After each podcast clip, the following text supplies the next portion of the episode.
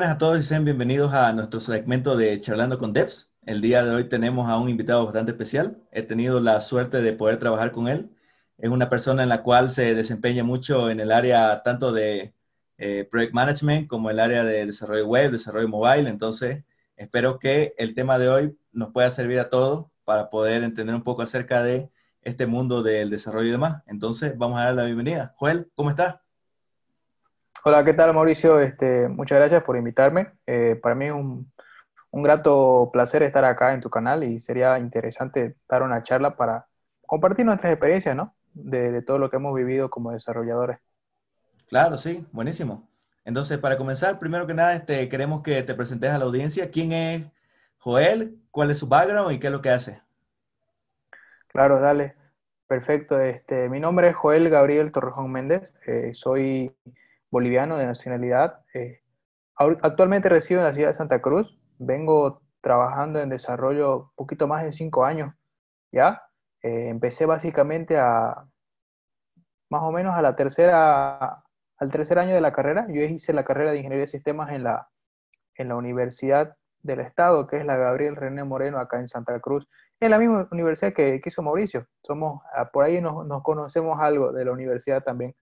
Este, empezamos ahí, empecé muy temprano, en tercer año, este, ya me picaba el bichito ya de poder aplicar todo lo que estábamos aprendiendo en la universidad y empecé con trabajos bien pequeños, ¿no? En compañías bien, bien pequeñas acá en Santa Cruz y de esa manera ir escalando. Más que todo mi background se empezó como web developer, full stack eh, al inicio. Eh, luego de eso empecé a este, agarrar este, equipos, a dirigir equipos hasta en algún momento ya llegué como que a ser el, directamente como el CEO de una compañía en algún momento, tú casi dos años. Y fue una experiencia muy interesante, aprendí bastante, creo que también evolucioné bastante como desarrollador, como profesional. Y eso es lo que queríamos hablar. Así que si nos puedes más o menos dar una, una pauta del tema que vamos a tocar hoy día. Pero claro que sí. Entonces, el tema que tenemos para hoy día se llama Camino a Senior. Entonces, este tema más que todo surgió obviamente por sugerencia de Joel, el invitado escoge, pero también porque es algo que a día de hoy al menos muchos de los desarrolladores y demás no saben cuál es su nivel o cuál es su rango y demás. Muchas veces me toca a mí recibir este, algunas preguntas de colegas justamente en el área de que, oye, ¿cuánto debería cobrar por esto? yo le digo, no sé qué nivel está y es como que no saben medirse y mucho de eso afecta también para saber si quieren postular a cierto puesto de trabajo o cuánto va a ganar. Entonces es una incógnita que siempre tenemos en la cabeza de cuál es mi, mi rango, mi nivel. Yo soy un, un junior, un senior, un semi-senior. Entonces, estas son algunas de las cosas que vamos a hablar el día de hoy. Entonces, vamos a empezar con lo primero. Eh, no sé si, Joel, nos podés hablar un poco acerca de quizá el, el, crecimiento profesional, quizá la curva que uno tiene que tener como desarrollador, o, o, cómo puedo yo darme cuenta de esas cosas si es que ya estoy en cierto nivel.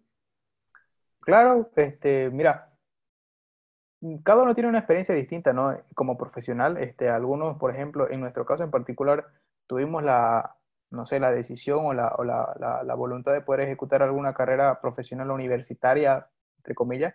Sabemos que en nuestra industria es algo que, que es como que debatido, ¿no? Algunos no necesariamente terminan la universidad, algunos ni siquiera hacen la universidad y pueden ejercer una carrera profesional excelente. Me ha tocado incluso contratar personas que que no tienen una carrera profesional y estoy seguro que tal vez han hecho un mejor trabajo que algunas personas que sí terminaron una, carrera. Pero bueno, dentro de la, del crecimiento profesional este, es muy ambiguo, ¿no? Porque tenemos varias etapas o varios matices de la vida profesional en las que podemos crecer. Eh, si, por ejemplo, vos me preguntás, este, ¿cómo crecemos profesionalmente? Muchos de seguro solamente pensarían en el ámbito técnico, este, no sé, antes programaba cosas pequeñas, ahora hago productos a mayor escala, este, no sé, tardo menos programando, cobro más, etc. Pero hay varios matices o formas de cómo crecer. Algunas veces cuando vas, trabajando como desarrollador, tu rol va cambiando. y ya no tenés el mismo rol. Así que, si te parece, entonces lo que podemos hacer es primero definir algunos matices de qué vamos a evaluar como profesional. Eh, podemos dividirlo, por ejemplo, a nivel técnico, en primer lugar, crecer a nivel técnico como profesional, este, crecer eh, en tus roles, por así llamarlo, de una manera. Este, y la tercera puede ser, aunque, aunque es lo, más, lo más cliché, es de forma económica, porque quieras o no, la vida profesional también incluye esta parte económica de tu carrera. Este, bien, si hablamos, por ejemplo, como, como de nivel técnico, vamos a, vamos, lo que vamos a hacer es empezar a definir qué es lo que, mi experiencia personal. De seguro que hay muchos de los que van a ver esto, desarrollan juegos, otros son desarrolladores móviles, otros son web, otros designers, etc. Cada, cada path, cada ruta es distinta. Pero en mi caso particular, creo que mientras vas creciendo, lo que tenés que hacer es aprender lo más que puedas sobre todo lo que puedas. Cuando estás empezando. Obviamente va a llegar un punto de inflexión donde vas a tratar de escoger algo que más te gusta y especializarte en eso. Pero eh, lo primero que tenés que hacer es intentar eh, aprender de todo lo que puedas. No sé si te ha pasado, por ejemplo, a vos que mis primeros pininos de mí fueron subir archivos en FTP, en un filecilla. Sí, no, ¿cierto? Es, es, bien común, o sea, yo agarraba incluso y desde el filecilla abría el archivo en Sublime Text, le daba a guardar y se actualizaba con el filecilla en el server, así en caliente. Así en caliente, o sea, subías cosas en caliente. Pero mientras vas creciendo te vas dando cuenta que ya no haces eso, ya, ya usas un Git, ya usas, eh, ya usas por ejemplo, una herramienta de CICD, eh, ya puedes subir cambios, este, ya tenés una noción de que hay entornos de trabajo. Mm, hay, hay development, hay desarrollo, puedes tener un, entorno de staging, puedes tener un entorno de testing, de pruebas, puedes tener tu servidor de producción. Cuando estabas empezando todo era, todo era, todo era producción, todo es que, que, funcione y ya, y ya está bien. Que funcione y ya. Si vos te instalabas el PHP en tu máquina y funcionaba, entrabas al servidor, instalabas PHP y funcionaba. No tenías noción de, de, de distintos aspectos de, de, cómo se maneja infraestructura. Entonces, vas aprendiendo esas cosas y yo creo que mientras vas aprendiendo, lo bueno de lo, lo, que sería correcto sería como que cada vez que vas avanzando, pararte, mirar atrás y ver si has aprendido algo nuevo y no estás haciendo las mismas cosas que antes. Si tu respuesta es sí, es que estás avanzando. Si tu respuesta es no, es que estás estancado. Y eso, por ejemplo, me pasó hace poco. Eh, yo evaluaba mi 2019 y decía, ucha, pero el 2019 no aprendí tanto como el 2018 o no crecí tanto profesionalmente. Entonces, por ejemplo, en mi caso personal, como les decía, como, como ejemplo mío, yo pasé de ser un desarrollador web a especializarme en alguna manera en desarrollar móvil, pero con herramientas cross-platform. Pero hasta ahorita, por ejemplo, sigo, sigo subiendo las aplicaciones como, como subí la primera, ya subí como cuatro. Y leo artículos todo el tiempo, obviamente, y veo que, por ejemplo, otras personas, otros desarrolladores utilizan herramientas de automatización para subir aplicaciones. Yo no sabía y no sé cómo hacer eso. Si yo reconozco en cierto aspecto, veo digo, no aprendí, mm, me estoy estancando. Entonces, si vos ves atrás y decís que muchas de las cosas que hacías ahora las mejoraste o ya no las haces igual, yo creo que es una buena señal de saber que estás creciendo. Sí, no, o sea, es, algo muy común, así como lo mencionás, porque, o sea, algunos dicen que realmente el crecimiento lo generalmente lo asocian con los años. Entonces dicen, porque tenés más años de, de experiencia, por decirte, trabajando, piensan que vos sos más, más senior, más profesional y demás. Pero ¿qué tal si yo tengo 10 años trabajando, 10 años de experiencia, por ejemplo, desarrollando, no sé, aplicaciones en .NET, pero a los 10 años hice lo mismo, no he cambiado nada. Es correcto. Entonces, entonces realmente tengo tengo ese nivel de que soy más pro de más o, no, digamos, es algo que la gente sabe confundir, el tema de los años, ¿no? Sí, es verdad, este, no necesariamente que, estés en un cargo, no, necesariamente si estás en una empresa y estás como web developer y estás 10 años, no significa que sos senior porque tenés 10 años, ¿no? Si seguís, si seguís haciendo tus consultas simples como antes, ni siquiera pensás en rendimiento, no sabes cómo configurar un MySQL, no sabes cómo, este, por ejemplo, administrar los tamaños de caché de, las consultas, si no sabes abrir la boca de, de, los servidores en las configuraciones MySQL, etcétera, no has cambiado, digamos, no, no, necesariamente sos senior.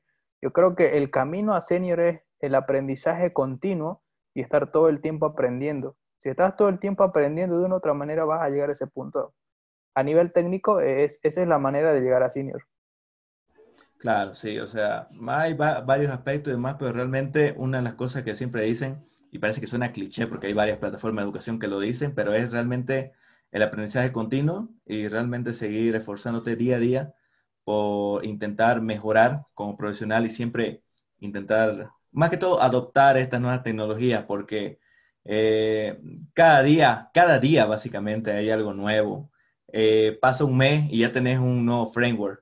Creo que, creo que es un chiste que hacen la comunidad de JavaScript, pero cada mes tenés un nuevo framework de JavaScript, entonces es algo que siempre hay, siempre hay algún cambio y siempre hay un nuevo paradigma o incluso adoptamos los viejos paradigmas e intentamos adaptarlos a las nuevas formas que hay. Entonces, la tecnología va cambiando, eh, la nube va cambiando, el desarrollo móvil va cambiando, las arquitecturas van cambiando. Está el tema, por ejemplo, de los MacBooks, que ahora lo van a hacer con, con arquitectura ARM. Entonces, ahí te das cuenta que como ese tipo de cosas, el cambio es algo inminente y el hecho de quedarte donde está no da mucha señal de que seas muy profesional. Entonces, supongo que es algo muy a tomar en cuenta. Entonces, ahora, hablemos un poco del tema de, justamente que estamos hablando del tema del trabajo y demás, del tema del freelancing, porque creo que en el freelancing se, se ve más este tema de, de los cargos y demás. Eh, ¿qué, ¿qué, nos puedes decir acerca de esto? Um, freelancing. Bueno, por ejemplo, en mi caso en particular, yo nunca, eh, dentro de mi carrera profesional, nunca me he dedicado netamente como que a hacer freelancing he hecho freelancing de forma paralela a, a, un trabajo estable que yo tenía. Este, creo que eso es normal, a lo menos en, gran parte de mi, entorno, de, del entorno de amigos que tengo. Tal vez conozco a uno o dos que sí hacen freelancing a tiempo completo, pero la gran mayoría de amigos míos este, eh, toman el freelancing como un ingreso extra paralelo a un, empleo de, ocho horas. Este, Creo que el freelancing es una buena manera de crecer también profesionalmente. Eh, seguíamos con el tema del, nivel técnico porque en caso mío, por ejemplo, yo los últimos tres años eh, me he dedicado mucho a, desarrollo mobile en cross-platform, en, plataformas híbridas, que de forma más concreta con React Native. He, trabajado mucho con React Native y gran parte de mi portafolio en React Native, cuando yo tengo mi currículum para, para enviar a la compañía o algunos clientes, son trabajos que yo he hecho en freelancing. No necesariamente son trabajos que he hecho en compañías en las que he estado trabajando o teniendo un puesto. Entonces, el freelancing de una manera u otra te permite también crecer porque, porque vas aprendiendo cosas. En el caso mío personal, yo he tomado freelancing usualmente cuando, obviamente, quiero un ingreso extra o en algún caso en particular, cuando quiero aprender una tecnología, pero también quiero que me paguen por aprenderla. Yo lo he tomado así. De seguro que tal vez alguno u otra persona lo puede ver de otra manera, pero yo creo que uno como desarrollador que está acostumbrado a tener cambios todo el tiempo, como vos decís, aprender todo el tiempo, y que una empresa te quiera contratar para hacer algo en específico que vos no sabes, pero tenés la capacidad de hacerlo y aprenderlo, está chévere, ¿no? Que te paguen por aprenderlo y lo haces, digamos. Freelancing es, yo, yo lo veo este, como, como una herramienta de poder hacer crecer tu portafolio. Claro, sí, no, está buenísimo. Vamos a ver, este, adentrarnos un poco a algunas preguntas quizá más interesantes. Ahorita estabas mencionando algo un poco acerca de tu background que tenés en React Native y demás. Y con Luis Fernando, igual en ese momento cuando hicimos su entrevista, hablamos un poco de desarrollo mobile y aplicaciones cross-platform. Eh, Joel Torrejón, a día de hoy, eh, que estamos en 2020, ¿se considera junior, semi-senior, senior en React Native? ¿Sí? ¿No? ¿Por qué? en React Native. Específicamente hablando de React Native, porque ahorita vamos a hablar otro caso de por qué solo en React Native, porque no te pregunté en general, pero en React Native. Yo en React Native, mm, sinceramente, haciendo un análisis personal, me considero semi-senior. Semi-senior. ¿Qué es lo que, qué, mm. ¿Cuáles son los factores que te llevaron a pensar eso? Perfecto. Este, yo me considero semi-senior porque no, porque yo creo que un junior no tendría aplicaciones en, en, en, este, en, el market, por ejemplo. Y yo no tengo solo una aplicación desplegada en el market, tengo por lo menos unas tres o cuatro. Entonces, tengo cuatro aplicaciones en el market que se están ejecutando, que están en producción, que están 24/7 trabajando y les doy soporte a algunas, algunas no. Pero Yo creo que eso me demuestra así que ido evolucionando sobre, sobre el, con el paso del tiempo.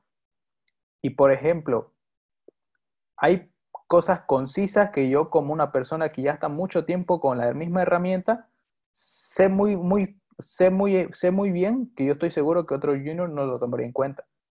Como por ejemplo, este, cómo hacer actualizaciones de, este, de las versiones de React Native, que no es solamente modificar el, el package JSON y nada más, ¿no? Porque hay una arquitectura por detrás, hay cambios que se hacen en el core hay cambios que tenés que tocar en, en, archivos Android, en archivos iOS, etc. Yo me considero semi-senior ahí.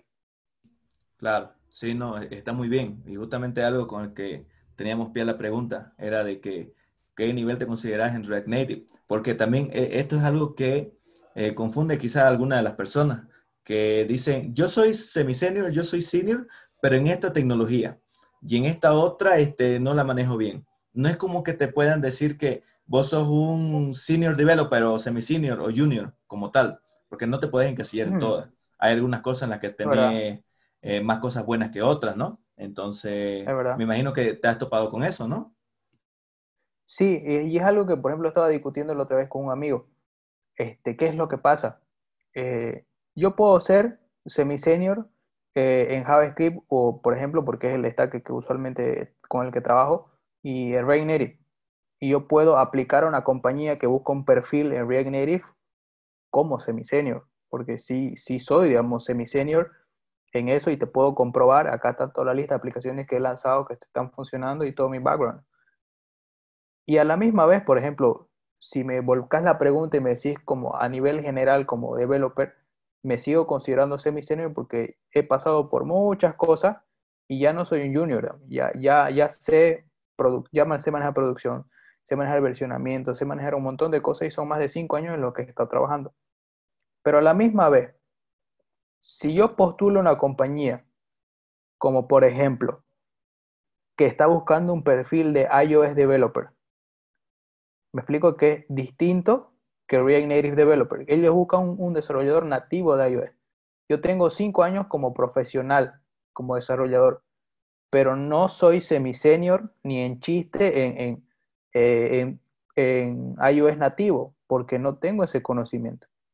Entonces yo creo que ahí juega un poco el tricky de eso, porque si estás buscando algo a nivel de salario, yo entiendo que una compañía no te quiera pagar como semi-senior porque no tenés conocimientos en esa tecnología en específico y esa compañía quiere un perfil, quiere un perfil de semi-senior en, en dicha tecnología. Y no importa si tenés cinco años manejando, eh, yo qué sé, JavaScript, pero no, no sos semi-senior en, iOS nativo, ¿qué le vas a hacer? Sí, ¿no? E, e, es algo muy a tomar en cuenta y vamos a tocar justamente el tema de las empresas y, los trabajos más adelante, pero primero, este, algo también para cerrar un poco este tema que estábamos comenzando a hablar justamente de cómo te medís los rangos y demás. No sé si tenés alguna no sé, experiencia o anécdota para contarnos relacionado a eso, o por ahí conoces a alguien que quizá por este tipo de problemas del nivel haya tenido quizá, no sé, algún, algún problema con alguna empresa o quizá algún malentendido con respecto al nivel que él creía que tenía o quizá que vos tenía con respecto a la posición que buscaba. Claro, este, sí, pero este, yo creo que aquí, este, más, que todo, más que el tema de una compañía, es que hay varios matices ahí. Por ejemplo, no es lo mismo que yo tener un problema de este tipo cuando estoy entrando a una compañía, pero donde yo he visto más problemas es cuando vos ya estás dentro de la compañía, ya estás bastante tiempo y la compañía no te quiere hacer la actualización de tu sueldo a tu conocimiento actual. Porque vos puedes estar tres años en una compañía y ya has hecho bastante y te has rajado, pero ya, ya has evolucionado y no puede, en mi concepción, puedo estar errado, no puedes tener el mismo sueldo. O sea, piensan que es como que el tiempo que has estado no has crecido, te has quedado ahí. Es que no tiene sentido. No tiene sentido que estés cuatro años en una misma compañía y sigas percibiendo el, sueldo de un junior. Claro, no sé, yo lo veo así. Sí, sí, no. El, el, tema de los sueldos es algo delicado, ¿no? Sí, entonces, no es como que vamos a andar mucho en eso porque obviamente varía dependiendo de empresa a empresa, pero seguí, por favor. Claro, y por ejemplo, yo justamente hoy día en la tarde estaba charlando con vos, obviamente fuera de la, de la de cámara, Y vos sabés que, por ejemplo, yo tenía hoy día una, una este, entrevista de trabajo. Me, me, hablaron por una empresa, en realidad me hablaron a mí eh, diciendo, te conocemos, este, hay una posición abierta, querés aplicar, eh, hacemos una entrevista. Perfecto. Y sabes qué, el entrevistador me, dijo la, me hizo la, la, siguiente pregunta. Me dijo, oye, vi en tu perfil que en tu, eh, en, tu, en, tu, en tu currículum que no duras más de dos años en una compañía. No, no pensás hacer una carrera, no pensás, este, yo qué sé, hacer una vida. Eh, no sé, porque las empresas como que quieren siempre agarrarte y tenerte y que estés años ahí. Y absorberte y sacarte todo lo que puedan de vos hasta que ya no quede nada. Exacto. Sobre eso yo tengo una referencia. Este, no sé si vos compartís conmigo, yo la verdad que es la primera, recién voy a cumplir dos años en una compañía, digamos que es mediana y que sí te da todos tus derechos, etcétera, etcétera. Pero en estos dos años que he estado realmente he caído en conciencia de que el crecimiento en compañías de este tipo es demasiadamente lento, es demasiadamente lento.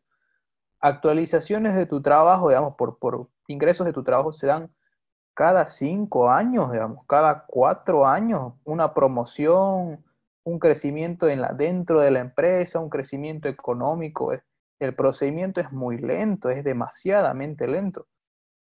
Entonces, viendo esa, viendo esa cosa, yo que obviamente antes me pongo a analizar ahora, dije, por eso lo hice, porque de cierta manera la única forma de crecer en puesto y crecer en salario es saltar de una compañía a otra y obviamente que ya la siguiente empresa vea tu crecimiento y te quiera pagar y te quiera dar una posición de acuerdo a tu conocimiento y estatus actual. Porque si, estás, si te quedas dentro de una compañía, como les, digo, el procedimiento es muy lento. Yo lo siento así. De seguro que hay em, desarrolladores que aman sus empresas, que no está mal. Yo, por ejemplo, donde estoy ahorita me gusta mucho, me gusta demasiado. Yo quisiera hacer una, por lo una carrera de cinco años, pero si tengo la oportunidad y otra empresa me dice, te voy a pagar el doble, venite, la tengo que considerar, digamos. Sí, no. Eh, es a rescatar eso y, y, tener razón porque incluso yo conozco personas, eh, a veces algunas en el área, otras no en el área, pero por decirte, la persona que ahorita en este momento conozco que más tiempo ha estado en su trabajo ha estado 30 años en el mismo lugar. 30 años trabajando en la misma empresa. Entonces, imagínate tanto tiempo. Esta persona entró, por decirte, en el rango más bajo, más bajo cuando era muy joven, y a día de hoy ya está como, como jefe, como jefe del área pero tuvieron que pasar 30 años para poder escalar a eso. ¿Tiene un buen sueldo? Sí, tiene un buen sueldo, pero no siento que en esos 30 años quizá haya aprovechado o la empresa le haya dado cosas como para crecer más como profesional. Entonces, e, e, es, algo que quizá haya que ver, varía dependiendo de empresa a empresa, obviamente. Hay algunas empresas que te dan mejores prestaciones o, o quizá eh, cosas que te hacen considerar que yo debería quedarme en esta empresa porque me ayuda a mi carrera profesional y demás. Pero también otro caso interesante a destacar es que, tristemente yo digo, porque a mí me da tristeza, no sé cómo lo ves vos, pero hay personas, al menos en nuestra área, que terminan la universidad, la carrera o hacen algún cursito y demás, y se quedan para ser programadores y no hacen nada más toda su vida. Y lo único que esperan cada mes es que le llegue su sueldito a su cuenta de banco, o me equivoco. Sí, no, es, muy correcto. Este, a ver, va a sonar feo, pero creo que hay algunas personas que por, por X, Z motivos no tienen más aspiraciones. Y, no digo que esté mal, pero podés tener más o podés conseguir más. Hay, parte del, del crecimiento es que si, estás, si estamos discutiendo en esta conversación de que, vas a, de que vas a aprender más, de que te interesa en todo el día ser mejor, obviamente tenés que tener un crecimiento también en las otras áreas, si no, no tiene ningún sentido que te estés esforzando tanto. Este, hablando, por ejemplo, de ese tema, eh, me, decías, eh, el, tema del, crecimiento es cierto. Um, no sé, yo, por ejemplo, tengo, tengo, una, tengo una perspectiva y es una, una regla que tengo yo de forma personal como profesional cuando entro a una empresa. Yo lo que hago es lo siguiente puede, le puede servir como ejemplo a alguien de, de, consejo o, o, no, pueden tomar. Yo entro a una compañía, de nuevo, por ejemplo, me contratan en, en una empresa X y yo tengo la, la, tengo la mente configurada como que perfecto. Entré en el mes de enero, de enero hasta el próximo enero, por el lapso de un año, me voy a enfocar netamente en esta empresa. sea, no voy a ver otra cosa más, me voy a, voy a, dar, voy a darlo todo y vamos a, vamos a brincarle con todo. Pasa el año, yo me siento y evalúo la compañía. Lo que, mucho, lo que creo que muchos no, no, no saben es que nosotros también como profesionales también tenemos un valor y también podemos medir a la empresa. No siempre es que la empresa tiene que medirnos a nosotros. Nosotros también podemos evaluar la compañía. Entonces, vos como profesional tenés que sentarte y decir, yo veo en este tiempo que ya he estado que la compañía está tomando este rumbo y veo que la cosa va a ir así. Me quiero quedar, quiero seguir, estamos bien, estamos mal, le damos otro año más, entonces te vas evaluando otro año más. A veces que, por ejemplo, yo lo hago un año, evalúo, veo que la empresa está bien y me voy a quedar. Entonces sigo el año, eh, sigo el siguiente año. Al siguiente año veo que las cosas no están yendo bien, entonces mm, podemos ir a otro lugar. Pero yo creo que también es bueno que nosotros como profesionales y personas que brindamos servicios a otras compañías también podemos evaluar la empresa. Hay algo que me gusta mucho que, por ejemplo, decía alguien en una entrevista, es que, por ejemplo, en las entrevistas de trabajo, ¿cuál es la concepción que nosotros tenemos de la entrevista de trabajo? Que viene el entrevistador y vos sos como que el acusado, ¿cierto? Sos vos como que, ¿qué sabes hacer? ¿Cuánto querés cobrar? ¿Qué nivel tenés? ¿Sabes hacer esto, esto, este otro, esto, otro, este otro? Y no siempre es así. Yo creo que también como profesional vos también tenés que evaluar la compañía, no solamente la compañía evaluarte a vos. Durante esta entrevista que yo tuve que te comenté hace rato, yo le pregunté a la persona qué beneficios tengo, si puedo trabajar en remoto, si me pueden dar permiso para viajar a ver mis padres. O sea, yo también les pregunto, ¿con qué están trabajando? Quiero saber si me interesa utilizar las herramientas que ustedes están teniendo. Entonces yo también evalúo la compañía. No solamente la, evalúa, la, compañía me evalúa a mí. Y este tipo de actitud creo que denota el valor que nosotros nos asignamos a nosotros mismos como profesionales.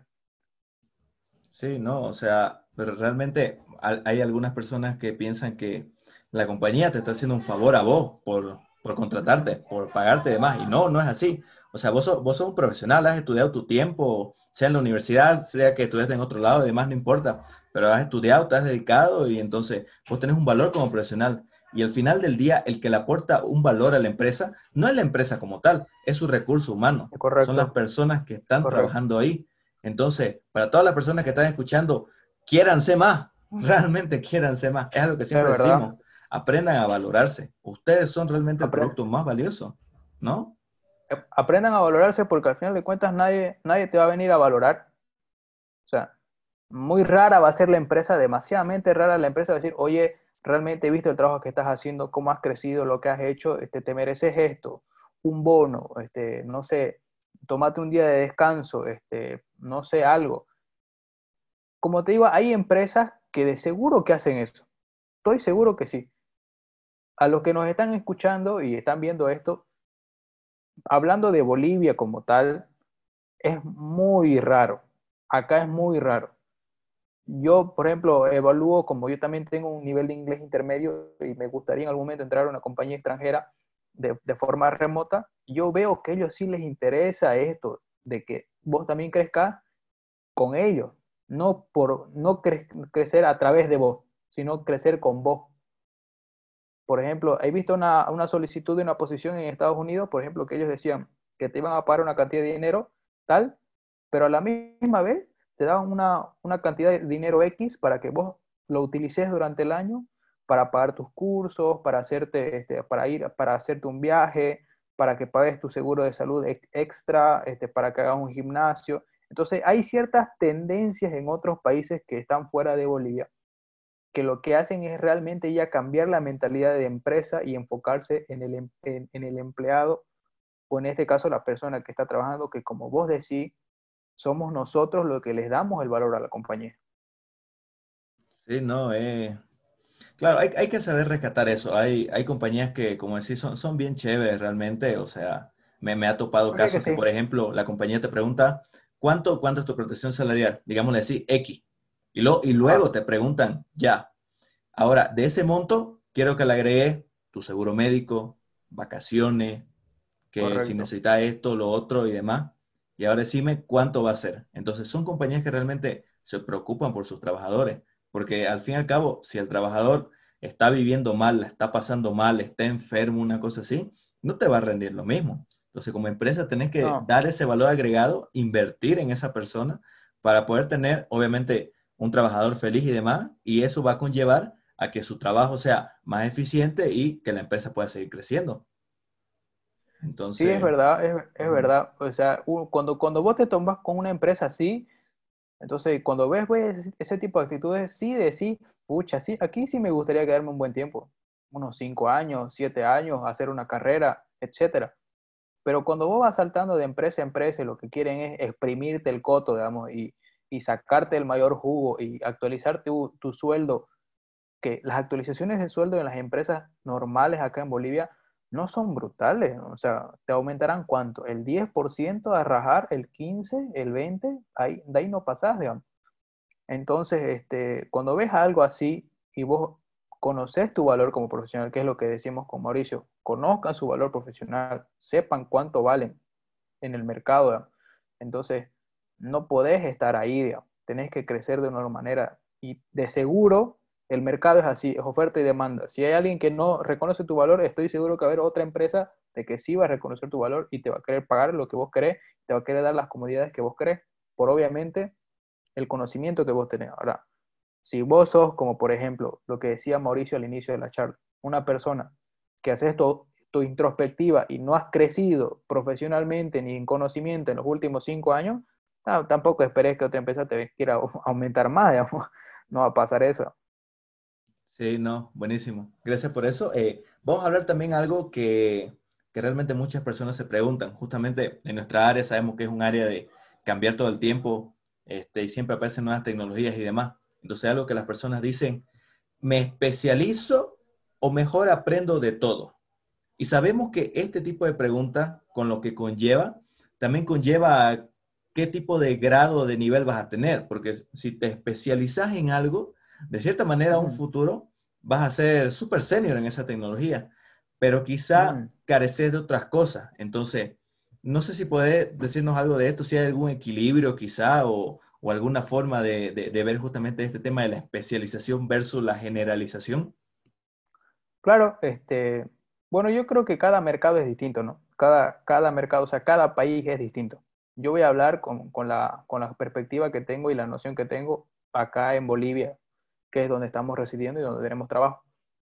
Este, yo asumo que, como les digo, los primeros cinco años de tu carrera intenta aprender lo más que puedas. Una vez que cruces ese umbral, llamándolo así, de semi-senior, a nivel de tu carrera, ahí pregúntate, sentate y decirte, perfecto, ya aprendí todo esto, en qué es lo que me quiero especializar y en qué es lo que quiero hacer bueno, bueno, bueno, bueno, bueno. Eh, una vez leí un libro que decía que no se trata de que yo ser mejor que, como desarrolladores o como profesionales que nos que dedicamos al software, no se trata de yo, de mentalizarme, no, yo quiero ser mejor que tal. No, yo quiero ser diferente de tal en tal sentido. Y no sé si está pasado, y eso nos pasa, yo creo que a muchas personas en nuestro entorno de amigos, de, los que trabajamos en este mundo, siempre un desarrollador se, se, se caracteriza de los demás por cierta área. sí, hay, hay, algo que sí, siempre esta persona se diferencia del resto y, y, es algo que yo siempre les digo. No tengan miedo de, de, escoger como que un área, un camino, no necesariamente una tecnología. No seas brutal desarrollador en Java. Sé, si querés verlo así, el mejor desarrollador hablando de desarrollo web, desarrollo mobile, en donde hay muchas cosas que podés ver pero quizás es un camino donde de cierta forma te estás especializando, pero a la vez tenés más opciones, hay un abanico de opciones más grandes. Es, correcto, por ejemplo, dentro de, mi, dentro de mi amigo yo estoy seguro que hay algunos que son mucho más buenos en infraestructura, otros que son más buenos en, diseño visual, otros que son más buenos, por ejemplo, en temas de patrones de diseño, arquitectura de backend, etc. Otros que son más buenos este, en testing otros que son buenos en seguridad. Entonces, intenta dentro de todo tu entorno de amigos decir, ah, yo lo conozco a fulano por esto, porque él es bueno en esto, porque él hace, se, eh, él le gusta esto. Entonces, yo creo que eso es lo que tenemos que buscar. Pero buscar la especialización desde que empezaste tu carrera profesional, yo creo que es un error. Yo creo que no, a lo menos en esta industria que, y en, nuestra, y en nuestro país en particular, que es, una, que es una industria que te demanda gran conocimiento en empresas pequeñas, no puedes decir, yo solamente soy desarrollador Angular. Eso no va a pasar. Soy desarrollador Angular, pero también tenés que saber por lo menos cómo desplegar a producción un proyecto. Tenés, pues, tenés que saber cómo versionarlo. Tenés que saber por lo menos cómo hacer para manejar un equipo. Tenés que saber cómo utilizar Scrum. Tenés que saber varias cosas y no te digo que seas un experto en todas, pero el conocimiento sea, una, sea un papel de absorber de conocimiento durante tus primeros años. Y una vez que vos digas que has visto varias cosas, empezar a pensar dónde te puedes especializar. Sí, no, este, también algo que justamente hablabas de la especialización y de la generalización, justamente tenés que saber hacerte estas preguntas y poder este, realmente vos como profesional eh, que está en el área, saber identificar justamente tus puntos fuertes y tus puntos débiles. No, no, sé si conoces alguna, alguna técnica o, algo que quizá le pueda servir a las personas para, para darse cuenta justamente de este tipo de cosas. Algún lugar, quizá alguna forma de hacerse, no sé, alguna, qué sé yo, mentoría o capacitación, o sea, o, o algo que te diga, yo me decanto por esto en realidad, porque sé que hay muchas personas indecisas. Sí, sí, la verdad que sí. Yo creo que en este tema, este, va más que todo por un tema de pasiones. No sé si es correcto. Por ejemplo, yo en particular, cuando, cuando me hablan de, aplicaciones, yo creo que sí es algo en lo que me podría tirar una noche entera desarrollando porque es algo que me gusta. ¿Me, explico?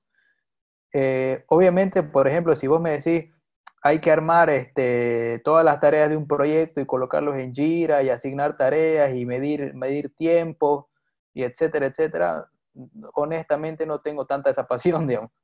De seguro en algún momento voy a tener que evolucionar y, sí, que, me guste y hacerlo. Pero mientras vas trabajando, eso es lo bueno de, los primeros años, hacer de todo un poco.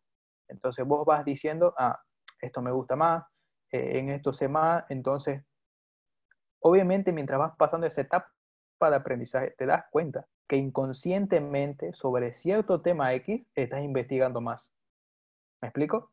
Entonces, no le tiras la misma importancia, por ejemplo, a, buscar sobre, sobre código limpio, este, y, te, gusta eso, te gusta el tema, te enganchó, entonces empezás a buscar más. Si vos identificás de, que de forma inconsciente buscas más sobre un tema, entonces por ahí tu camino más o menos. Claro, sí. No, o sea, son, son varios factores, son, son varios factores y hay que saber e identificar eso. realmente, alguna de las cosas que ayuda quizá también para otras personas es obviamente, como decís, eh, a veces te topas con un montón de gente en el camino y hay gente que te puede decir, creo que te, te llama más esto, creo que te apasiona más esto. ¿Por qué? Porque haces un mejor trabajo haciendo este tipo de cosas. Entonces, yo creo que los colegas por ahí, los amigos y más que todas las personas en el medio eh, son este, las que te pueden ayudar quizá a darte una idea más de lo que sabes. Y otra cosa que creo que te puede ayudar son justamente espacios que justamente se crean para hablar de este tipo de cosas. Está en el tema de las comunidades de software y otro tipo de espacios que puedes revisar, digamos, para poder quizá ver si realmente los temas que se hablan ahí te interesan a vos. Y claro, vos también puedes aportar algo a ello y así poco a poco te vas involucrando un poco más y sabes si realmente eso es lo que buscas, ¿no? Eh, es verdad. O, otra, otra, otra cosa que puedes utilizar para intentar buscar una especialización es evaluar el mercado donde estás. Este, por ejemplo, hay algo que, me pasó a mí eh, cuando estaba saliendo de la universidad y es que todo el mundo quería ser backend.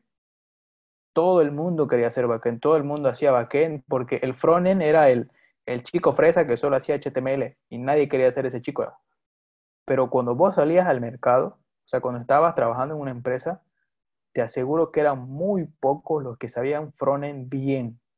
O sea, un tipo que te haga una interfaz bien y que no te haga cualquier cosa.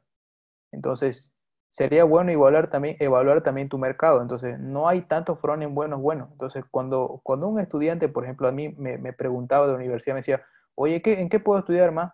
Viejo, mete la frontend, porque hay muy pocos frontend buenos, buenos que yo conozco. Hay muy pocos. O, y por ejemplo, yo como profesional, igual este, yo veo que el mercado, por ejemplo, ahorita está demandando algo que, a mí me interesa estudiar, que es este, ciencias de datos, que no hay muchos profesionales en esa área. Entonces puedes ir, ese también puede ser como que un termómetro de, qué es lo que, para dónde quieres ir. ¿Me explico? Y si tal vez no especializarte, pero saber algo del área, indagar un poco. Y una vez que estás adentro y ves que, ves que te gusta y el mercado se ajusta, metele con todo. Sí, sí, sí, no, hay que... Hay, hay, el tema del análisis de mercado es algo muy interesante e incluso da para hablar muchas horas y demás, pero continuemos, continuemos con lo que vamos. Entonces, algo, algo también justamente a tomar en cuenta cuando hablabas del mercado y demás es el tema de las empresas justamente que tenemos.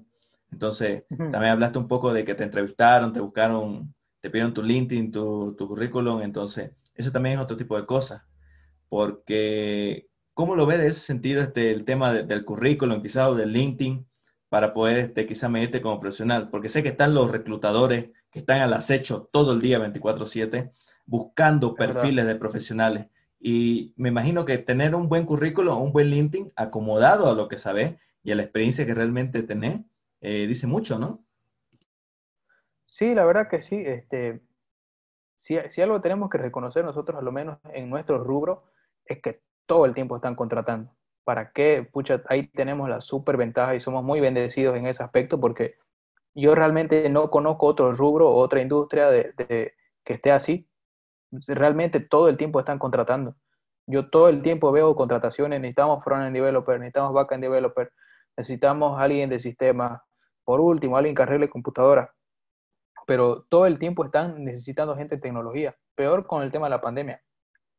Entonces, a partir de ahí y, con lo que, y reforzando la idea que dijimos al principio sobre el tema de las empresas, qué empresas valen la pena, qué empresas no valen la pena, por así decirlo, entre comillas, este, el tema de escoger una empresa es muy importante. Eh, yo personalmente, y es algo que no quiero que en algún momento se, se me venga en mi contra, pero no me gustan los bancos.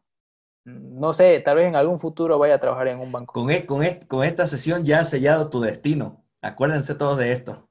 Seguí. No, no me gustan los bancos porque tengo amigos que trabajan en banca y realmente es como que el, el sector más cuadrado que veo de, de, de, poder trabajar. No tenés libertades como, como profesional para desplayarte en tecnología. Sí tenés ciertos, ciertos límites y tenés que encasillarte en eso. Eh, si estás, digamos, empezando tu, empezando tu, tu carrera profesional y escoger una empresa, tenés que buscar una empresa que sí te brinde la posibilidad de crecer más en conocimiento. Eh, yo empecé, por ejemplo, en una empresa muy pequeña y aunque, aunque, uh, aunque siempre, por ejemplo, las empresas, los estudiantes que salen de la universidad siempre tienen la idea de ir a empresas grandes, yo recomiendo de verdad que empiecen en, en empresas pequeñas porque cuando empezás en empresas pequeñas, de, de, una manera u otra vas a aprender un montón de cosas. Vas a tener que aprender a la fuerza. Y no te vas a encasillar en el conocimiento de una sola área. Porque hay empresas grandes que, que por ejemplo, como, como, como, como, como el episodio de Homero, ¿no? Que solo tenía que apretar un botón y él puso un pajarito para que esté apretando el botón y nada más. Entonces hay empresas así, hay empresas grandes grandes grandes que solo te contratan para que apretes el botón, y, pero no aprendes nada más que solo sea apretar ese botón. Pero en empresas pequeñas, en startups o en empresas más pequeñas, aprendes varias cosas y tu conocimiento va creciendo y vas aprendiendo varias ramas que no solamente son codificación, o tal vez no solamente son backend, o tal vez no solamente son frontend. Entonces vas aprendiendo un poco más. Y mientras vas creciendo más, vas, este, vas digiriendo cómo, por ejemplo, la, las empresas solicitan de una, de una manera correcta. ¿A qué me voy? Si vos ves una solicitud, obviamente ya tenés un pequeño bagaje, ya has trabajado de alguna otra manera u otra, y ves una solicitud donde una empresa solicita un backend, solicita una persona que sepa HTML, CSS, Android, iOS, PHP, Java, este, Postgre, MySQL, que sepa subir AWS y Docker, es capaz de ahí porque esa empresa no sabe lo que quiere. ¿Me explico? Y eso si ya estás creciendo un poco más. Hay empresas que te pueden ofrecer una estabilidad económica a cambio de no crecer tanto profesionalmente. Eso va a pasar. Hay opciones así. Si tu idea es crecer más económicamente, pero tal vez no tanto profesionalmente, hay empresas que hacen eso y seguro la vas a encontrar. Pero también hay empresas que te dan un margen de crecimiento profesional hay ocasiones donde realmente vas a querer más profesionalmente y tal vez vas a tener que sacrificar un poco el tema económico. Hay también ocasiones así. La forma de, la forma de, evaluar todos estos aspectos es la misma entrevista. Como les digo, no, no, la entrevista no se trata de que solamente los evalúa a ustedes, ustedes también evalúan la empresa. Ustedes ven a dónde, dónde, dónde quieren ir, qué es lo que quieren hacer y cómo lo están haciendo. A partir de esa evaluación, ustedes deciden, crezco profesionalmente, esta empresa me ofrece crecer profesionalmente, esta empresa me, me ofrece crecer solamente económicamente, o esta empresa me ofrece crecer en ambos aspectos, que sería lo ideal, que sería lo, lo ideal. Digamos. Claro. Ahora, vamos un poco a, la, a una sección que, que, me gusta siempre preguntar a nuestros invitados, que son unas preguntas relámpago. Eh, sentite libre de dar tu respuesta, no te tardes más de cinco segundos en darla, solo lo primero que te salga. Entonces, lo primero, taps o espacio. O taps toda la vida. Ya, taps, bien, somos del Team Taps. Y lo segundo, que también va relacionado al tema, es que relacionado a esto, así, de manera súper rápida, vos preferís que puedas crecer más como profesional con bajo sueldo o tener un alto sueldo, pero no crecer tanto a nivel profesional? Ah, entiendo, pero yo creo que esa pregunta es este va a cambiar. Yo, yo estoy seguro que esa pregunta va a cambiar. Sí, va a cambiar con el tiempo. Va a cambiar con el tiempo. Pero hablando a día de hoy, ¿qué es lo que busca? Uy, yo sinceramente, sinceramente, Mauricio, ahorita yo lo que busco es un equilibrio. Por ejemplo, yo ahorita lo que yo lo que busco es una empresa que sí me deje crecer, pero a la misma vez también sí me deje crecer económicamente. Perfecto. Ese, es el goal, esa es la meta, ¿no? Eso es lo que tenemos que aspirar. Ok, entonces vamos, vamos, a ir terminando, perdón que te corte, este, y queremos más que todo escuchar que nos des este, algunas conclusiones, más que todo de, del tema que hemos hablado y demás. Y también, eh, mientras esté dando tus conclusiones, algo que me ha llegado justamente esta semana, que gente me ha preguntado, que quiero que lo evalúe y que va perfecto con el tema que hablamos, es que eh, justamente tengo, algunas personas me han preguntado, o he sabido algunas personas que en esta época han estado buscando trabajo. Y han habido un montón de empresas y demás. Y al menos en ese tema de escoger empresa, que fue lo último con lo que estábamos cerrando, eh, no sé, pienso que de mi parte se han puesto quizá un poco selectivos por ese lado. Han tenido un montón de entrevistas con un montón de empresas y demás, pero pienso que no han entrado ni una porque quizá no sé si es que su, su, proyección que tienen es muy alta a lo que buscan, o quizá este, no se sienten cómodos con algo. Eh, realmente de ese punto de vista, como para dar conclusión, referente al, al, camino que tengo que tener para ser senior, para seguir creciendo y para poder medir mi nivel, este, ¿qué podrías decirle a este tipo de personas justamente que a día de hoy están buscando trabajo, no encuentran? Quizá pueda ser sus perspectivas muy altas, quizá pueda que no estén sabiendo medir exactamente en qué punto de su carrera están. Así para dar un poco conclusiones acerca de lo que estábamos hablando. Claro, este, bien. Yo creo que eh, hay que ser muy autocrítico. Uno, hay que ser muy autocrítico y dos, como decíamos hace rato, hay que probar el mercado. Si vos tenés aspiraciones altas, por ejemplo, yo agarro y mañana me, me, me una empresa y le digo, oye, este, me pagan 14 mil dólares si constantemente vos haces esa oferta y te dicen que no, pues algo estás haciendo mal, no estás calificando por ese puesto. Entonces, el mismo mercado te dice que vos no estás valiendo para esa posición. Y es una realidad. Este, hay, que, hay que ser muy autocrítico y el mismo mercado te va diciendo cuál es tu valor de mercado. Uh, obviamente, todo esto reforzando la idea, como decimos, que ustedes se tienen que valorar.